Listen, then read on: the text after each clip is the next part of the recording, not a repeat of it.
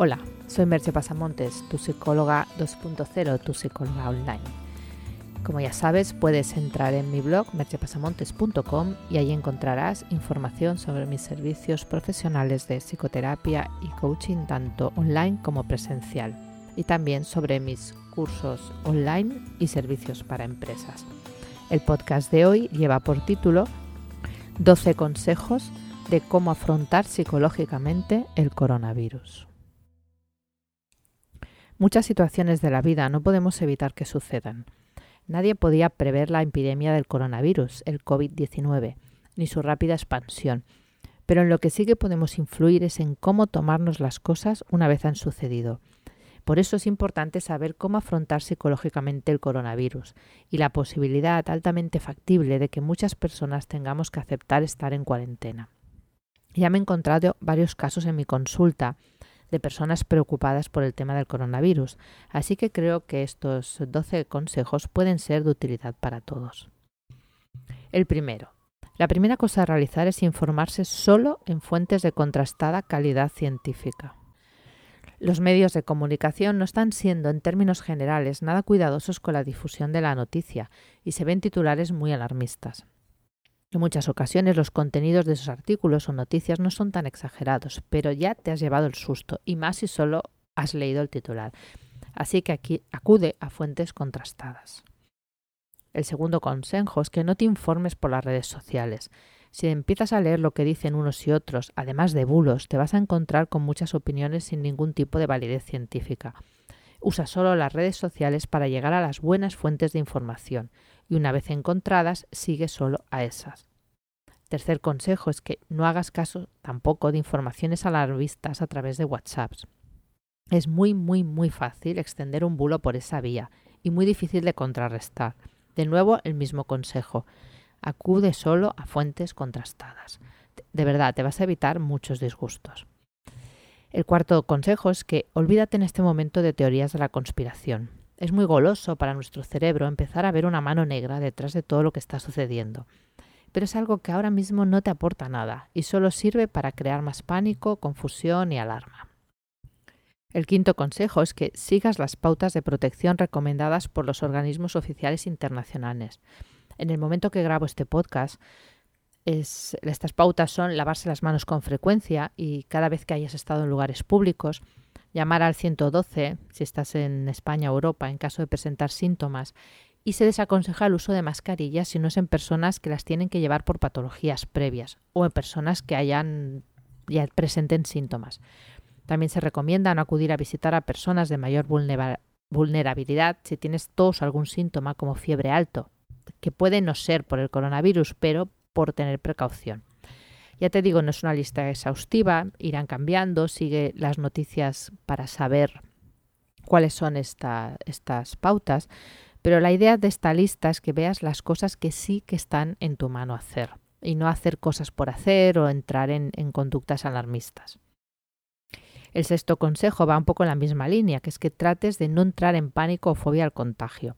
Es obvio que hay posibilidades de contagio, pero las medidas que se están tomando son precisamente para evitar la extensión del mismo. Por tanto, aunque parezca lo contrario, el riesgo es bajo si se toman las medidas que te he indicado en el punto anterior o las que vayan surgiendo en los sucesivos días. Es lógico que nuestro cerebro entre en modo supervivencia o en estado de alarma en algún momento, pero no lo alimentemos más de la cuenta. El séptimo consejo es que trates de hacer una vida lo más normal posible. Para evitar ese estado de alarma, lo mejor es intentar seguir con tu vida normal con las precauciones ya indicadas y no estar todo el tiempo leyendo o mirando noticias sobre el tema. Las emociones se contagian y la sensación de pánico es altamente contagiosa, mucho más que el virus en sí mismo. En caso de cuarentena las cosas se complican un poco más eso sí que supone una disrupción de tu vida cotidiana y se ha visto en otras ocasiones, como en un estudio publicado en The Lancet, que puedes encontrar el link si entras en el blog, que puede causar ansiedad, estrés e incluso síntomas postraumáticos. En este caso, la situación personal y los recursos psicológicos internos van a marcar mucho esa capacidad de afrontamiento. Aún así, hay algunas cosas que podemos hacer en caso de encontrarnos en esa situación y son los siguientes consejos de la lista. El octavo consejo Si estamos en, casa, casa por un contagio ya confirmado, o tienes que seguir estrictamente el protocolo indicado por los médicos. Para la mayoría de las personas es como una gripe leve que empieza a remitir más o menos a las 48 horas. Ante cualquier duda, el personal sanitario te indicará exactamente cómo tienes que actuar. No improvises y evitarás consecuencias mayores. El noveno consejo es que si estás en cuarentena por haber estado en contacto con alguien ya infectado, vas a tener que convivir con la incertidumbre durante unos días.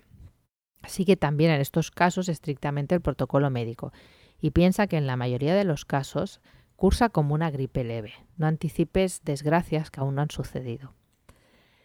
El décimo consejo es que en caso de cuarentena por contención, esta que se realiza para evitar que aumente el contagio en zonas de riesgo, trata de ver el lado positivo de la situación. Y no es un consejo naif, es que tiene un lado positivo. Cuanto antes se estabilicen los casos, antes se parará la posibilidad de nuevos contagios. Y ese es el modo en que vayan decreciendo el número de casos y por tanto el riesgo de males mayores.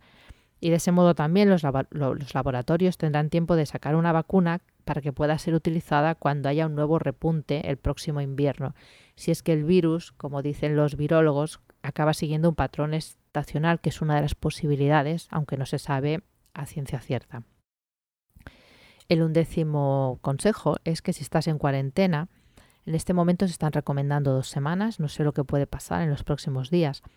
Trata de distraerte todo lo que puedas. Hay quien tiene la opción de, de teletrabajar, otros pueden salir a la calle. Varía mucho dependiendo de la zona y de por qué se haya decretado esa cuarentena. Lo que es fundamental es eso, que te distraigas y no estés dándole vueltas al tema todo el tiempo. Y el duodécimo consejo es que si estás en cuarentena, no lo vivas como un castigo. Es un modo de protegerte tú y proteger al resto de una escalada epidémica que pudiera colapsar el sistema sanitario, la capacidad del mismo. Estamos en una cultura bastante individualista, pero eso no quiere decir que no podamos tener conductas altruistas. Y la cuarentena es una de ellas.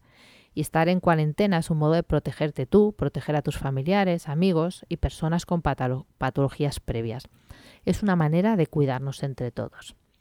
Esto no es más que una pequeña lista de consejos sobre cómo afrontar psicológicamente el coronavirus, para paliar esos efectos psicológicos de una epidemia que nos ha pillado desprevenidos y con un sistema inmunitario que no tiene aún anticuerpos para este nuevo virus. Es algo a lo que hay que darle la importancia que tiene ni tomárselo a la ligera y hacer como que no existe, incurrir en riesgos innecesarios, ni entrar en pánico y generar un problema psicológico mayor del que se trata de evitar. Si todos somos un poco conscientes y con la ayuda de los profesionales sanitarios y la investigación que ya está en marcha, lo superaremos como se ha hecho en otras ocasiones. Tratemos, pues, que no nos deje un impacto psicológico más grave del necesario. Sigamos estos consejos y otros que puedas encontrar de cómo afrontar esta epidemia y si a pesar de eso necesitas ayuda psicológica, recuerda que puedes realizar, yo las ofrezco y otros profesionales también, consultas de manera online, por lo que no requiere que salgas de casa para ello. Hasta aquí el podcast de hoy. Si entras en el blog mercepasamontes.com encontrarás los links que te he mencionado y los servicios profesionales, etc. Pues hasta aquí. Nos escuchamos en el próximo podcast. Bye bye.